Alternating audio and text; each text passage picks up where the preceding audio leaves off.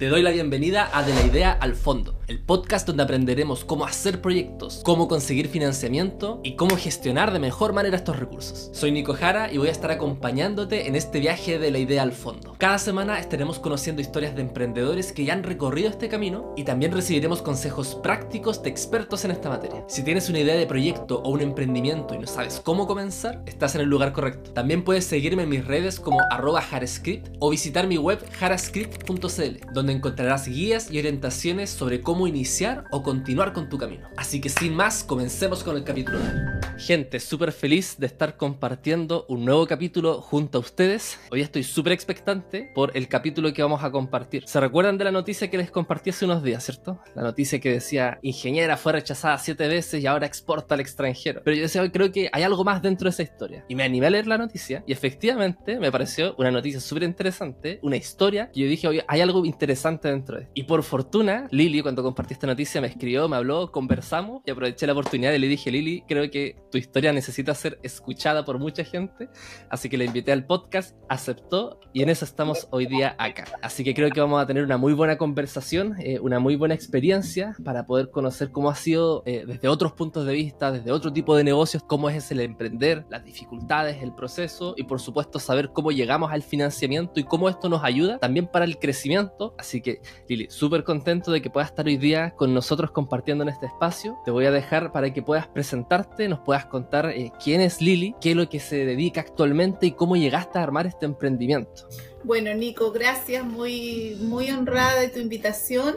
Y bueno, mi nombre es Liliana Mayer, soy la fundadora de Dulcería Lilis. Es una dulcería que está ubicada en la cuarta región y que se destaca por tener un sello regional y se destaca también por trabajar y tener materias primas de origen local. Trabajamos con muchos productos afines como la papaya, el higo, nuez, etcétera, y muchos otros, pero de origen local. Soy madre de tres hijos y bueno, soy ingeniera acuícola de profesión. Me dediqué durante 20 años al área salmonera eh, y acuícola en general, pasé por todas las áreas, pero en el 2017, dice, eh, bueno, entre 16 y 17 me quedé sin trabajo y ahí fue donde decidí tomar la decisión de tener un negocio propio. Tenía dos caminos, arriesgarme a tener un negocio propio o a seguir con mi profesión, que hasta, hasta el momento era mi zona de confort, con muy buenos logros y con una muy buena carrera, pero sentía ya que había tocado techo y no, no, me, no me motivaba a continuar.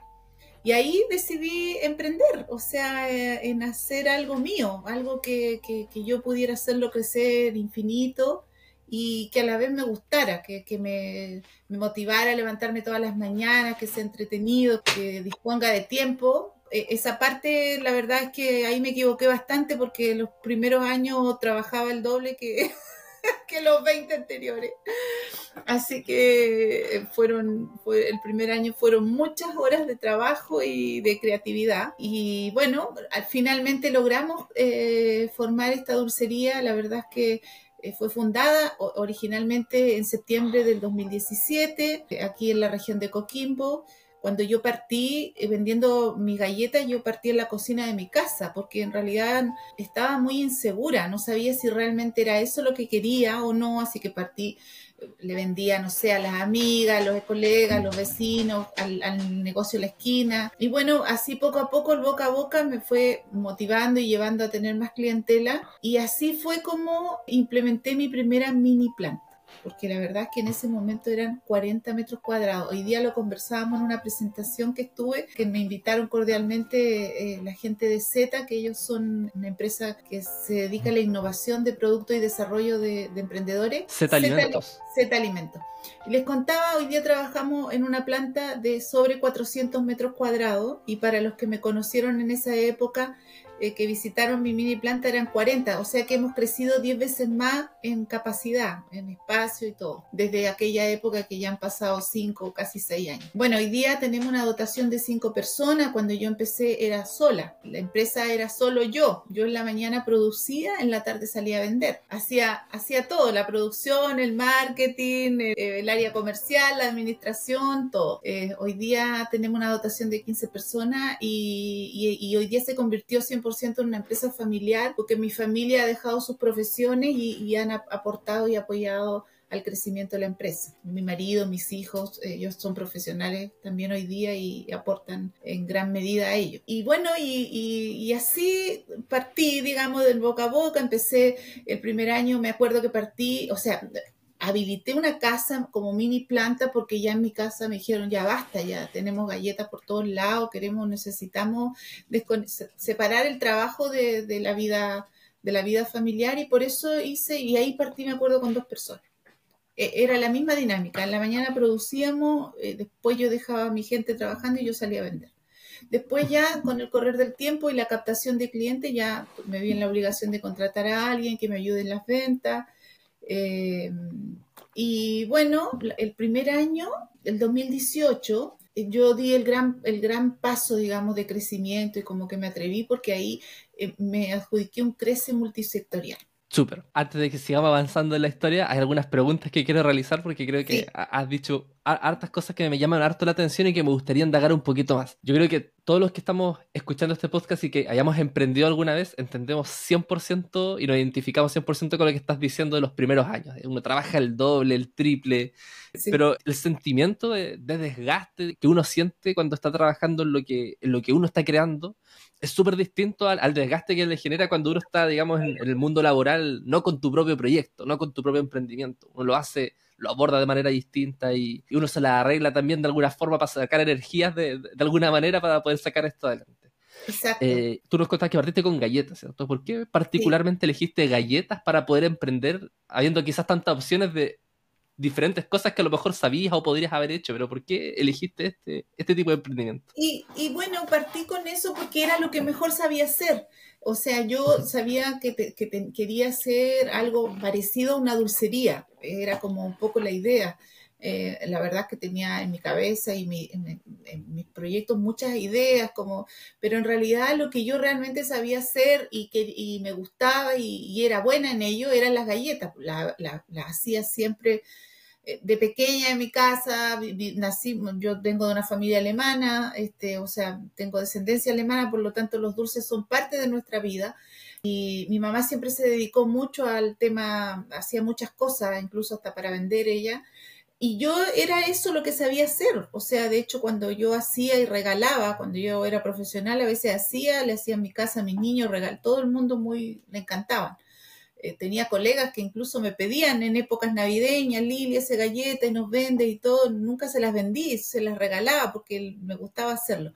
Y por eso decidí, dije, voy a partir con las galletas, me acuerdo, partí con galletas de avena, de nuez, eh, de avena, nuez y pasa porque me encantaban y era lo que sabía hacer. Habían unas galletas de coco también.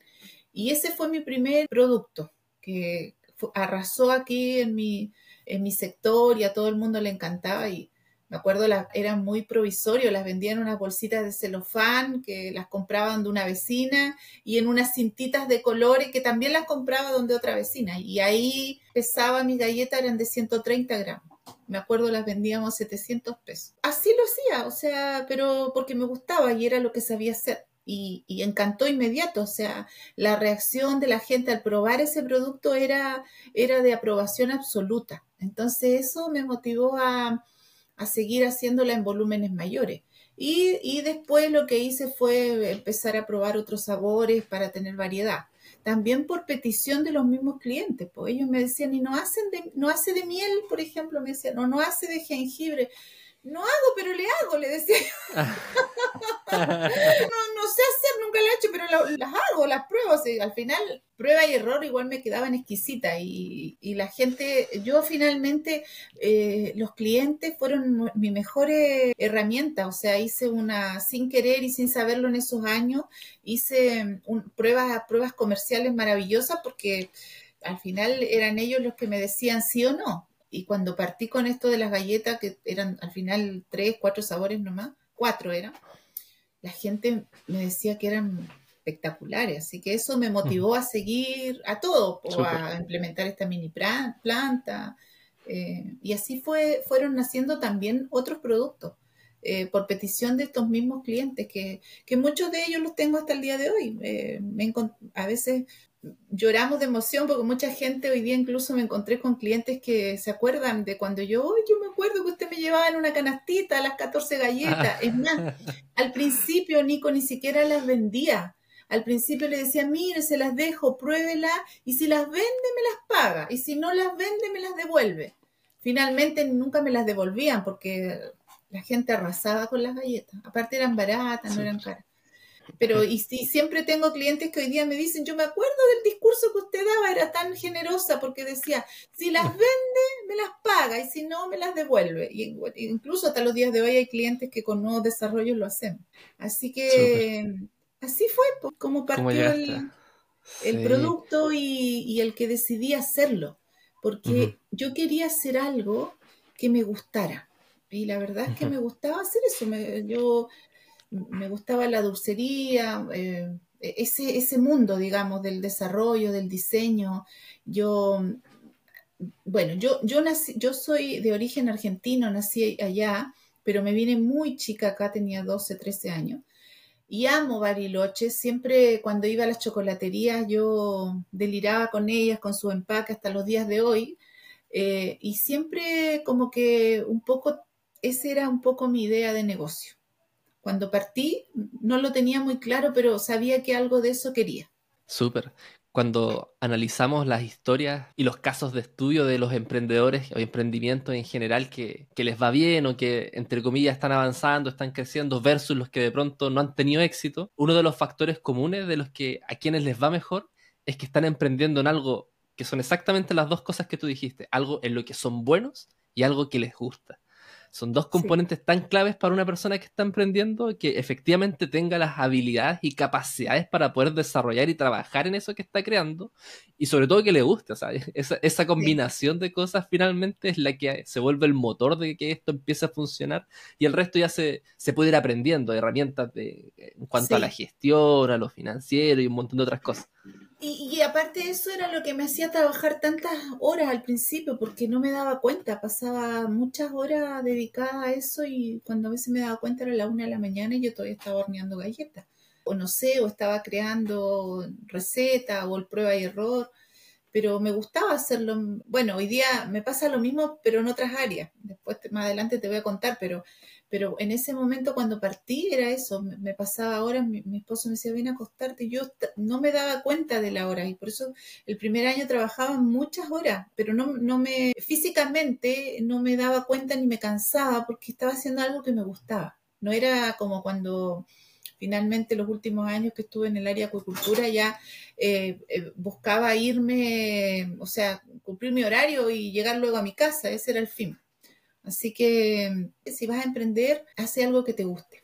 Eso es, muy importante porque esa creo, creo que es como el motor del éxito del emprendimiento. Oye, otra cosa de la que estabas comentando es que tú dijiste que esto lo, iniciaste sola. Y al iniciar sola te tocó aprender un montón de todo, porque no era solamente el, hacer la galleta, era, hacer el negocio. Sí para esto tú te capacitaste previamente, te fuiste formando en el proceso o fuiste haciendo todo de manera como te ibas saliendo? ¿Cómo fue esa experiencia de aprendizaje de, de hacer una empresa, de hacer un negocio? Y mira, bueno, debido a, mi, a mis funciones anteriores, sí, tenía experiencia en algunas áreas, o sea, ponte tú, tenía mucha experiencia en el área calidad, eh, sabía muy bien eh, la inocuidad de los productos, toda esa parte como que siempre, siempre tuve muy claro que lo que hiciera tenía que ser como un hospital, bueno, y así fue mi primera mini planta, era muy chiquita, pero era la gente entraba y era como un espejo, todo era blanco, inmaculado, limpio, ordenado, todo. Eso, eso fue un poco la formación que yo traía de mi profesión anterior, también con el tema del personal. Y lo otro es que cuando ya empecé, ponte tú a, crecer un poco más, como que me preocupé mucho de, tener un buen personal, de capacitarlo, de enseñarle bien, de preocuparme de que lo que le estoy enseñando esté quedando claro. Esas cosas eran parte de mi formación. Yo dirigí equipos de trabajo durante tantos años que lo tenía pero habían otras cosas que no, que, que, me di muchas vueltas de carnero, como por ejemplo el tema financiero. Habían cosas que no sabía, temas de contabilidad, no sé, muchas, me olvidé muchas veces de pagar el IVA, eh, las imposiciones, gasté dinero mal, mal gastado. invertía, por ejemplo, mucho en cosas que no, no correspondían y, y esos fueron varios porrazos de vuelta a carnero porque eh, perdí el primer año mucha plata por, por falta de experiencia y por, por, pensar que los fondos nunca se iban a acabar y invertí en cosas que nunca pude vender o no sé, por darte un ejemplo, mira, el primer, el primer año ya cuando ya me empecé a formalizar, ¿cierto? Y había la necesidad de hacer una etiqueta bonita, qué sé yo, para las galletas y los otros productos, eh, invertí mucho dinero en etiquetas. Creo que todavía en las bodegas hasta el año pasado habían etiquetas de esos años porque me dijeron, si compra 100 le va a salir 200, eh, pero si compra 20 mil le va a salir 10.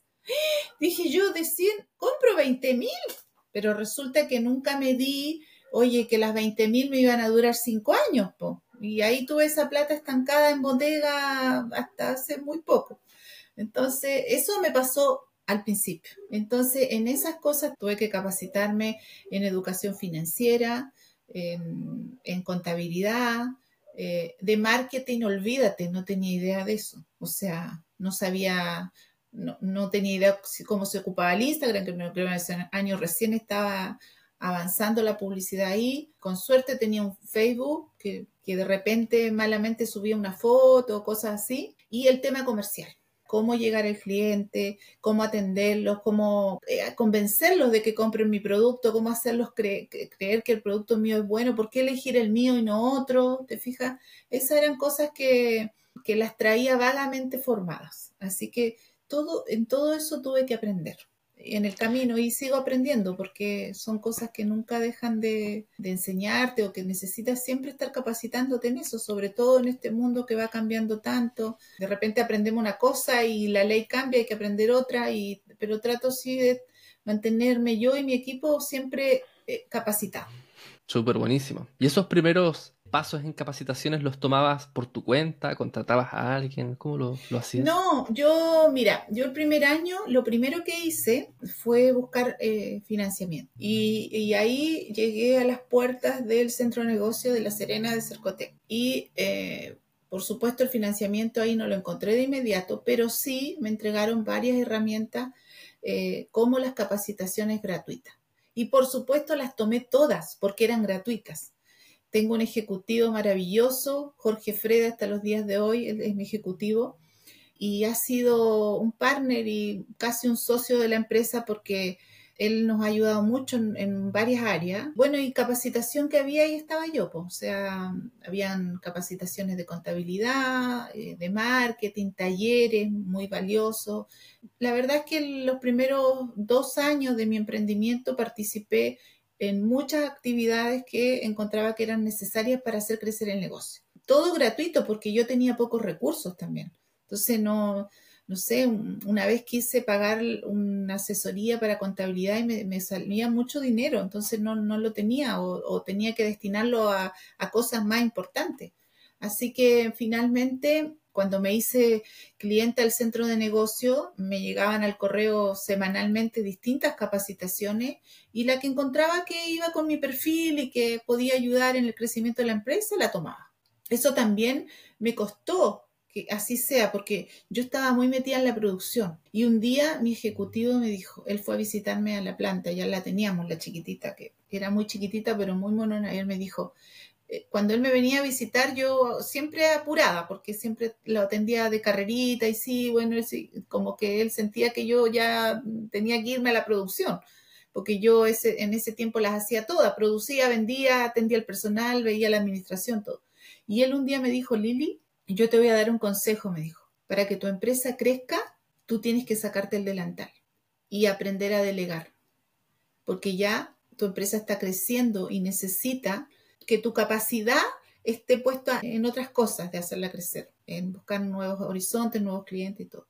Y para mí eso fue, fue un clic, fue como dije, wow, sí, tiene razón porque yo estaba tan metida en la producción que no, que finalmente no levantaba cabeza y no veía otro horizonte mejor. O sea, más que el, que el estar aquí mismo en, mi zona de confort, le vendía a los alrededores, no, no, no me alejaba mucho de donde estaba, a pesar que tenía muchos clientes, pero no, no me movía mucho. Bueno, y también no iba mucho al principio a tantas capacitaciones por lo mismo, porque para mí era más importante producir.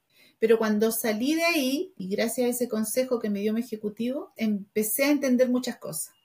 Y eso ayudó al crecimiento de mi empresa porque me ahorré dinero, eh, aprendí a ejecutar muchas cosas, eh, dónde, dónde, poner las lucas, dónde gestionar, eh, dónde solicitar financiamiento, cómo hacerlo. hasta cosas tan básicas como, no sé, tenía un contador que me estafaba en esos años, me cobraba una burrada. Alguien me dijo, no, un contador no te puede cobrar. Hasta esas cosas aprendí. Entonces, eh, porque hay muchas cosas que tú cuando emprendes no, no las sabes, o sea, hay gente que cree las da por hecho, pero de verdad que, no todos tenemos conocimiento eh, de lo que se puede y lo que no se puede hacer, pues, y por eso, por eso es que muchos nos damos vueltas carnero mucho y, y, me acuerdo mucho una vez que el director en esos años, no me acuerdo quién era, pero era el director de Cercoté, dijo, mira, si tú pasas los primeros dos años es porque porque ya tu emprendimiento agarró vuelo. Pero si fracasaste en los primeros dos años, es porque no supiste darte bien las vueltas carnero. Yo dije, a mí eso no me va a pasar. Yo por eso quería educarme y capacitarme para que eso no me pase. Sí, y eso es un tremendo punto, porque la capacitación finalmente es súper importante, tanto para prepararse a la postulación del fondo, y también una vez uno se adjudica este fondo para saber qué hace con la plata. A mí me pasó de que yo me gané mi primer fondo yo considero que muy joven porque tenía muy poca experiencia. De hecho, creo que ni siquiera salió de la universidad todavía. Tenía como 22 años y me gané un semilla de 25 millones de pesos de Corfo. Y que en ese entonces, 25 eh, millones de pesos y dije, esto, esto es mucha plata y, ¿qué hago con ella? Y efectivamente uno tenía ideas y, trata de asesorarse, busca cosas, pero yo también fui como un poco reacio a veces a, a recibir los apoyos correspondientes para saber cómo trabajar de mejor manera este dinero. Yo creo que mucho dinero también, como se dice, lo terminé quemando. Que hoy día digo, pucha, tuviera de nuevo esos 25 millones con todo lo que uno ya ha vivido y sabe ahora, probablemente uno haría un mucho mejor uso de estos recursos. Pero eso muchas veces lo da tanto la capacitación y a veces también el porrazo de la experiencia también uno lo va formando y lo va, le va también dando otro tipo de, de enseñanzas también. Tú ya no estabas comentando de que te preparaste, te capacitaste y luego fuiste por el financiamiento. Eh, ¿Cómo te enteraste de que había financiamiento disponible para poder postular a él y poder levantar estos recursos? ¿Y cómo fue el proceso para poder llegar y que nos puedas contar un poco esa experiencia? Sí, bueno, primero que nada, bueno, porque yo era una, activa eh, clienta del centro de negocio de Cercotec, entonces siempre estaban, me estaban informando de, las convocatorias y, de los posibles financiamientos que salían, porque aparte tenía un ejecutivo que él había visitado mi emprendimiento y también había visto mis necesidades y el gran, el gran tema en ese momento era el dinero, o sea, no sé, no tenía dinero para comprar cierta máquina o para invertir en ciertas cosas, incluso en packaging o en, o en móviles que necesitaba también. Entonces, constantemente él me estaba avisando, pero también fíjate que eh, fue muy importante eh, la red, una red de apoyo que, que, fui creando con este participar en estas eh, ciertas capacitaciones que ante la pandemia eran todas presenciales. Había, ahora muchas de las capacitaciones, la gran mayoría son online porque aprendimos que se podían hacer, pero antes de eso cada capacitación que había era presencial, o sea, tú tenías que ir al centro, tenías que ir donde se hacía la capacitación y conocías mucha gente. Y eso también me hizo eh, también participar en actividades en que en las cuales no solo estaba Cercotec, estaba Corfo, habían otras instituciones, FOSI, qué sé yo, aquí en la región de Coquimbo tenemos una tremenda red de apoyo, existe un ecosistema enorme de apoyo al emprendimiento, sobre todo ahora en los últimos años pero en esos años también lo había, quizás en menor escala, porque el tema del emprendimiento no estaba tan en auge y no había tanto apoyo como lo hay ahora. Lo había, pero hoy día, hoy día eh, eh, es casi el doble de lo que había en esos años. Y siempre a mí me hablaron, me hablaban, bueno, mira, va a salir un capital abeja, va a salir esto, va acá. Pero en realidad, el, en el momento, bueno, yo como te dije, el primer año perdí mucha plata propia, invertí mal y, y no sé, te estoy hablando casi, yo perdí 60 millones el primer año en mala inversión. En esto que te digo, que compraba etiquetas, que ahí estaban, que no sé, eh, quería la mejor ropa para mi gente, así que le fui a comprar al, mejor local la ropa porque no se, nunca se le rompa, nunca se le manche, nunca. Al final habían señoras que duraba, después cuando empecé a contratar gente, no sé, trabajaban tres meses, se iban y ahí quedaba la ropa botada. Entonces, cosas así. Te fijas que me pasaban porque También yo venía de una formación de empresas donde había dinero y no importa comprar un, par de botes y después botarlas, pues, pero para mí eso era dinero que, que, se fue perdiendo, pero que me di cuenta al final, no mientras estaba en la cuenta, me di cuenta cuando ya vi y ya no quedaba en la cuenta. Entonces, eh, estaban los capitales abejas, estaban, eh, y así empecé, por ejemplo, postulé y la primera vez dije, bueno, voy a postular un capital abeja, no, no me fue bien, nunca lo quedé, eran, no me acuerdo, eran 3 millones o, algo así, o quizás hasta Tres y medio, bueno. Sí, o, sí. La verdad, honestamente, para lo que yo quería crecer en la empresa no, no era mucho dinero, no me, no, no, no digo no me servía, pero era, así que postulé igual. Claro. Y después de eso, alguien me comentó, mira, viene un crece multisectorial. Algo así se llamaba en esos años, el 2018. Y dije, voy a postular, o sea, sin ninguna expectativa pero con toda la fe, porque era mucho más dinero, eran como 8 millones. Así que le digo a mi esposo, le dije que me ayude a hacerlo y todo, lo armamos en, esos, en esos años, era, era complicado porque había mucho, mucho papeleo que llenar, muchas cosas, era, te pedían muchas cosas técnicas, había muchos datos que había que evaluar, contabilizar, todo, o sea, casi que de repente tú dices, ay, no, no, no, no quiero seguir. Pero finalmente lo hicimos, no desistimos y con mucha fe de que, lo, de que lo vamos a ganar, a pesar que había, no sé, mil y tantos postulantes y bueno, la suerte que la ganamos, lo ganamos, eh, eran 8 millones, 2018. Y cuando supimos, mi esposo todavía trabajaba, él, no, no, yo todavía era única en la empresa, eh, él en su rubro. Y cuando lo supe dije, ay no, esto, esto se me abrió el cielo así. Y lo primero que, bueno, por supuesto me, me, me felicidad absoluta y, ya con todas las cosas que yo quería hacer para hacer crecer la empresa, que me faltaba el dinero, eh, era más lo que me faltaba, pero con eso ya tenía un camino avanzado gigantesco.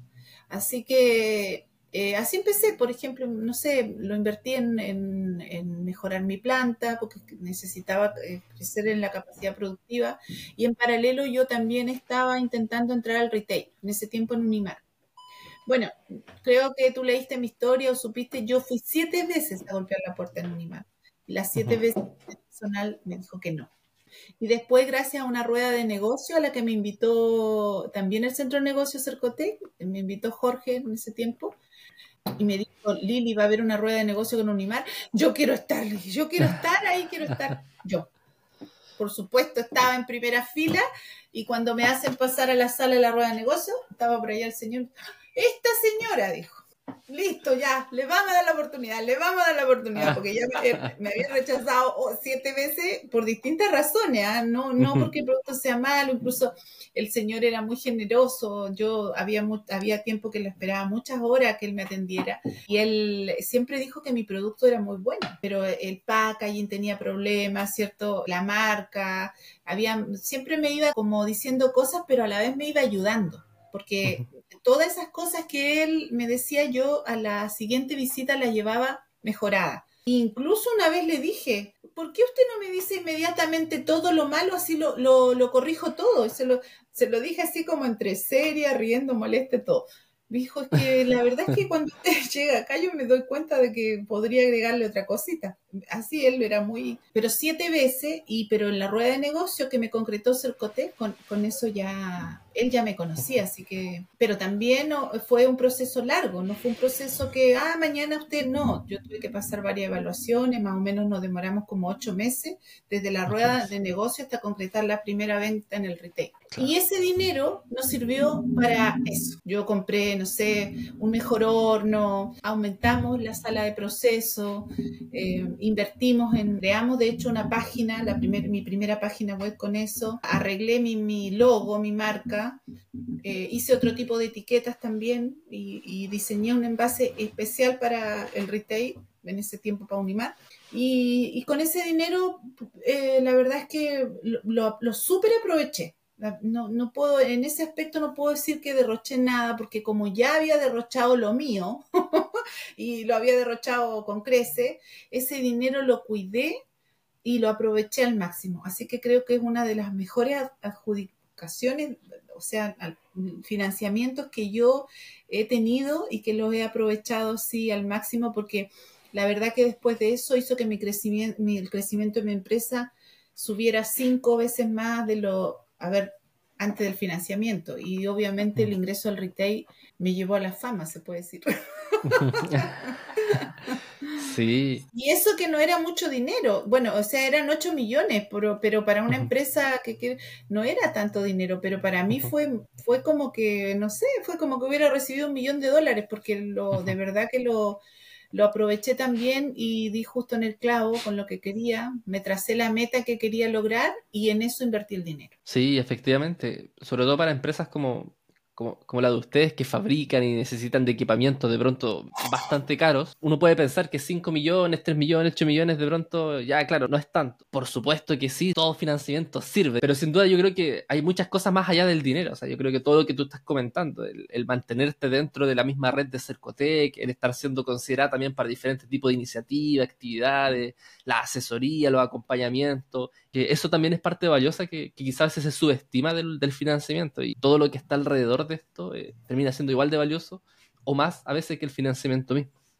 Claro, sí, es, así, porque la verdad es que si, si yo no hubiera estado tan sola al principio, probablemente hubiera podido invertir mis recursos, eh, los recursos propios, de, de, una mejor manera. Me hubiera permitido saber dónde, dónde colocar ciertos los dados. Si miro hacia atrás, claramente hay muchas cosas que no hubiera hecho pero bueno, fueron parte del proceso y que hoy día trato muchas veces de transmitirle eso a la gente, a mis pares, ¿cierto? A la gente que está partiendo como yo hace cinco o seis años atrás y, transmitirle esta experiencia porque les puede servir para, para ahorrarse un error. El camino puede ser más corto. Eh, Lili, y sé que ha pasado harto tiempo desde que postulaste, pero ¿tienes algún sentimiento, algún recuerdo de algo que te haya sido difícil de abordar a la hora que estabas preparando la postulación? A ver, lo, más difícil fue la parte administrativa, es decir, armar el proyecto, ¿cierto? Decirle al, al, fondo, a, a, este fondo concursable en qué me iba a gastar el dinero, para qué lo quería, cuáles iban a ser, cuáles eran mis expectativas, eh, qué iba a lograr con esto, toda esa parte fue, fue un tema de, trabajo porque en realidad en el momento cuando yo postulé yo luego sabía que me faltaba dinero, pero, pero después tuve que articular eso, armarlo, eh, materializarlo y, y había muchas cosas técnicas que tampoco entendía. Pero eso fue en esos años, porque la verdad es que hoy día las postulaciones son mucho más simples. O sea, antes había mucha, mucha burocracia, mucho papeleo. Y, o sea, ahora hago una postulación y para mí es mucho más fácil. Pero lo más difícil sí fue eso, entender, eh, rellenar, el miedo a no equivocarme, la incertidumbre también de, decir, bueno, lo estaré haciendo bien, estará correcto esto. No sé, por ejemplo, mira, eh, nos pasó que postulamos un proyecto y nos equivocamos, eh, por ejemplo, en cosas son a veces tonteras, pero que marcan la diferencia. Eh, el representante legal de la empresa actual es mi esposo. Y había que presentar un video contando nuestra historia y el video lo hice yo. Entonces salimos rechazados porque el del video tenía que haber sido el, representante legal. Teníamos todo correcto, excepto el video. Son cosas... es un error bastante frecuente. Créeme que lo he escuchado en más de, de una oportunidad. Bueno, entonces son cosas que a veces o uno no lee la letra chica o no o no o no entendió esa parte, qué sé yo, son errores que se cometen y que hacen que, puedas perder una postulación que necesita y que de verdad eh, son muy valiosas para el crecimiento de la empresa. Pero en ese momento, con ese crece multisectorial, lo más difícil fue el, eso, el, el armar, el, y porque después la verdad es que una vez que yo tenía como ya cuadrado la estructura y todo, eh, después tenía claro en qué me iba a gastar el dinero, así que esa parte para mí fue bastante sencilla y ordenada. Por eso es que, como te contaba anteriormente, me fue mucho más fácil, fue un dinero muy bien aprovechado y que permitió el crecimiento y el impulso de mi empresa y, y también al seguir luchando por ella, porque cuando yo perdí tanto dinero ya quería como había desistido también, había tomado la decisión de no, esta cosa la voy a cerrar y me voy a dedicar a lo que, a lo que siempre venía haciendo y, vuelvo a mi zona de confort y vivo tranquila. Ese fue como mi primera eh, decisión al principio, pero después dije, no, sí, y sabes qué dije, voy a recuperar el dinero perdido, lo voy a recuperar, voy a hacer crecer mi empresa y ese dinero que perdí lo voy a triplicar Siempre, eh, mucha gente me escuchaba eso en mi casa y todo, y, para eso trabajé. Así que, bueno, a los nueve meses eh, lo recuperé. Súper, súper. A los nueve o diez meses cuando entramos al retail. No, tremendo. Pero si pudieras volver en el tiempo al 2017, cuando estabas iniciando a tus primeros pasos emprendiendo, ¿cuál crees que sería la mejor recomendación que te harías a ti mismo?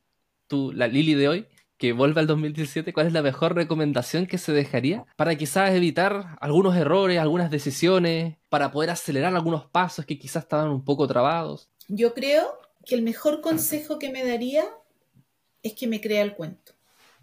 Es decir, haber empezado bien inmediatamente.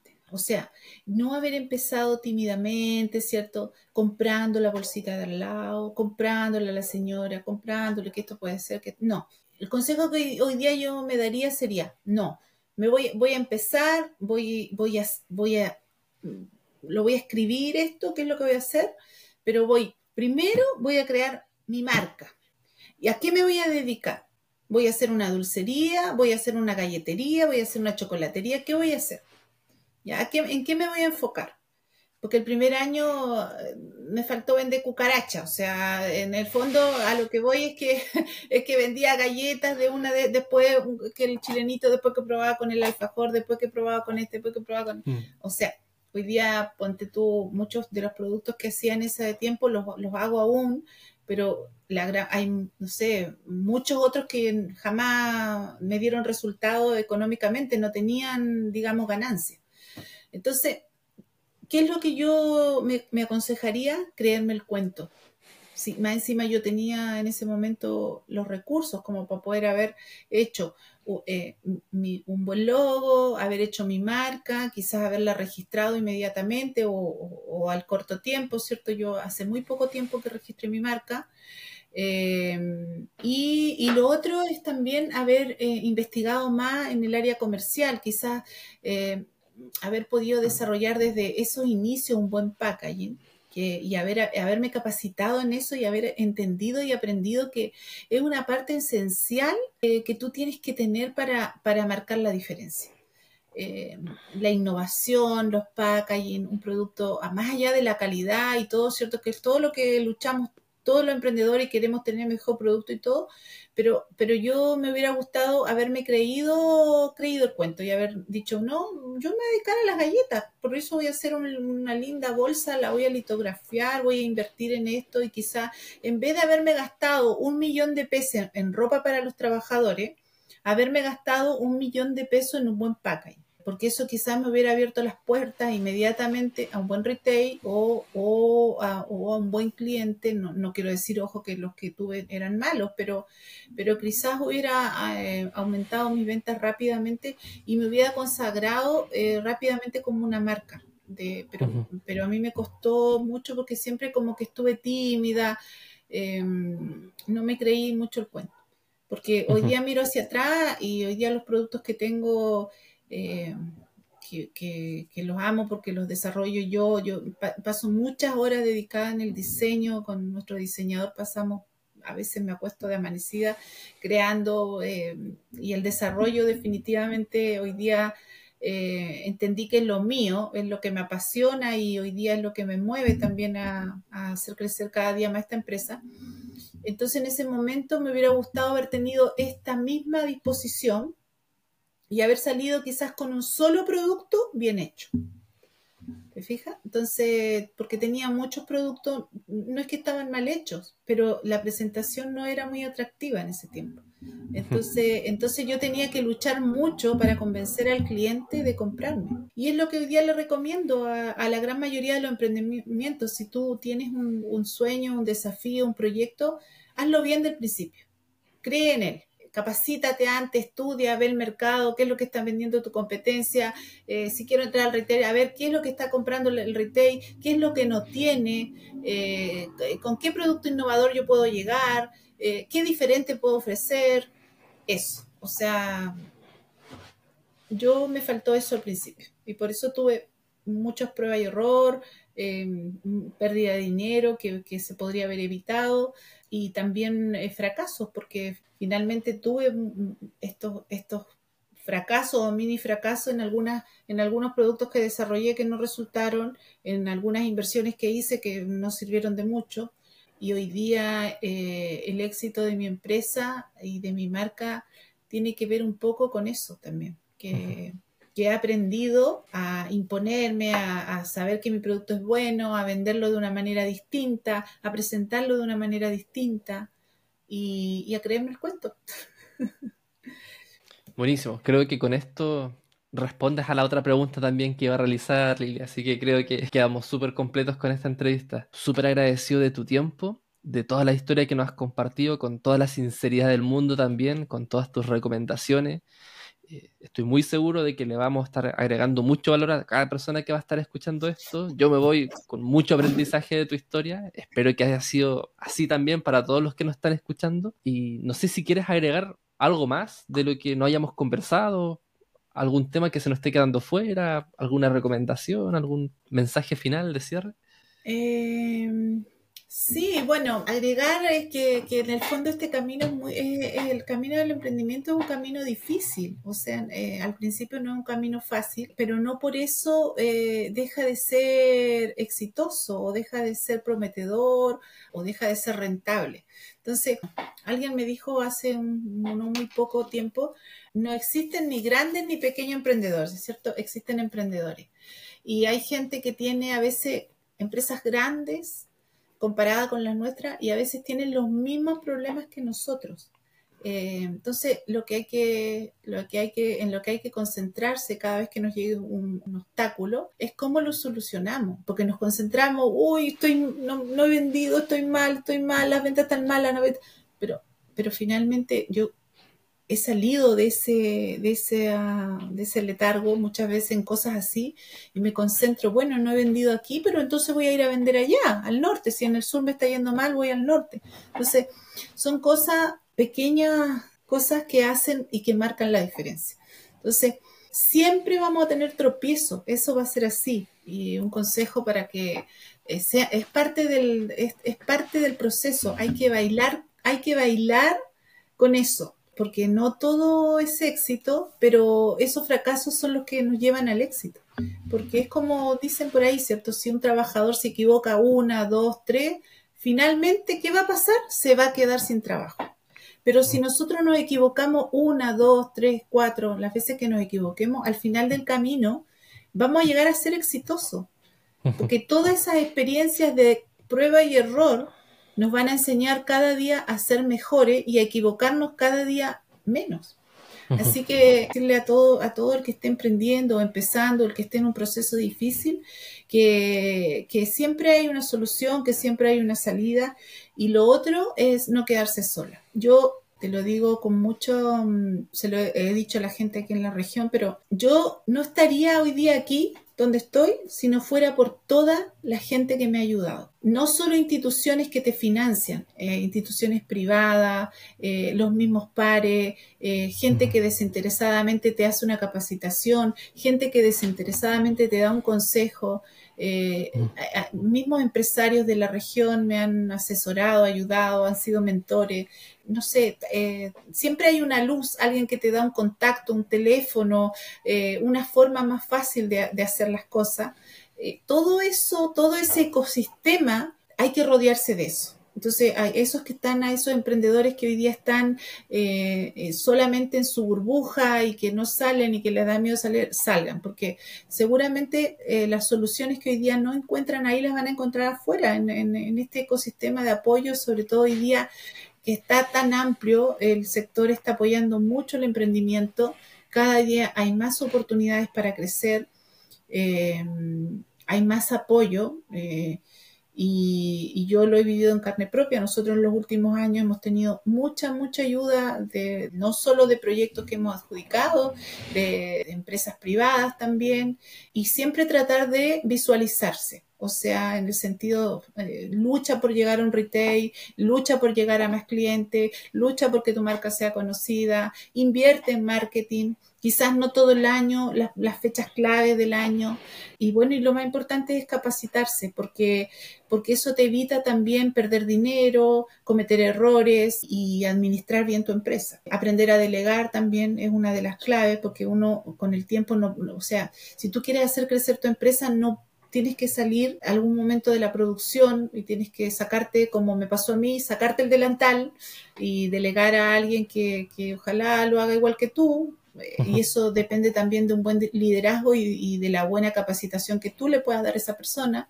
Yo tengo una mujer maravillosa que hoy día está a cargo de la, de la planta de Lili, e, e, Evelyn Bugueño, le envío un, beso, un saludo si me ve en esta entrevista, pero, pero ella hoy día hace el trabajo mejor que yo.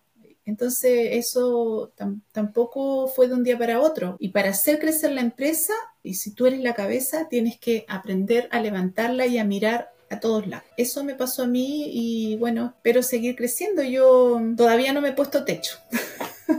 Súper. Esa es la actitud, esa es la mentalidad. Agradecerte nuevamente, Lili, desearte mucho éxito para este 2024. Estamos recién empezando, no sabemos lo que nos va a deparar de aquí en adelante, así que esperamos de que realmente sea de nuevos logros, nuevas metas que estés consiguiendo, sea con este, con cualquier otro proyecto, porque la vida también da muchas vueltas pero no me cabe duda de que sin duda eh, eres una persona que es muy determinada, tiene las metas súper claras por lo que quiere y todo esto aprendizaje sin duda que te va a seguir impulsando y, llegando a cumplir los objetivos que estás propuesto. Gracias también a quienes todos los que nos han escuchado. Seguiremos en contacto, nos seguiremos viendo por redes. Nos vemos. Un abrazo. Feliz 2024. Éxito para todos. Súper. Chao. Gracias. Espero que hayas encontrado inspiración y conocimiento valioso en esta conversación de hoy. Si te gustó este capítulo, ponle 5 estrellas, déjanos un comentario y te invito a que puedas compartir este capítulo con tus familiares, amigos o en tu red social favorita. Así podremos llegar a más soñadores como tú. Soy Nico Jara y ha sido un placer estar contigo en este capítulo de La Idea al Fondo. Hasta la próxima.